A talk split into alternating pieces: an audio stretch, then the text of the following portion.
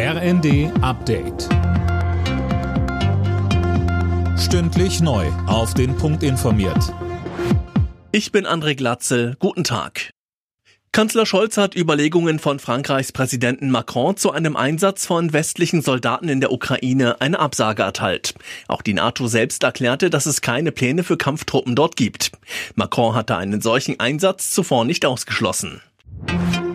Über 30 Jahre ist sie auf der Flucht gewesen. Jetzt hat die Polizei die ehemalige RAF-Terroristin Daniela Klette in Berlin festgenommen.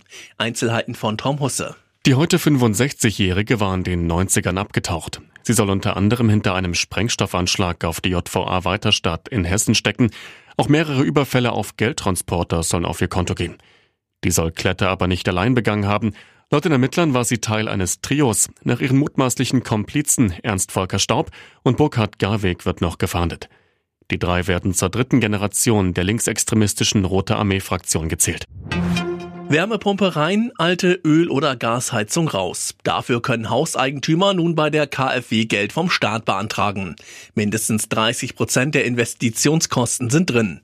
Unter bestimmten Voraussetzungen auch mehr. Beate Ödekoven von der Verbraucherzentrale rät dazu, zunächst einen Energieberater zu beauftragen. Das sollte man nicht überstürzt handeln, sondern sich wirklich erst erkundigen, was ist in meinem Fall eine günstige Lösung. Ist ja auch, jetzt werden die Wärmenetze ausgebaut.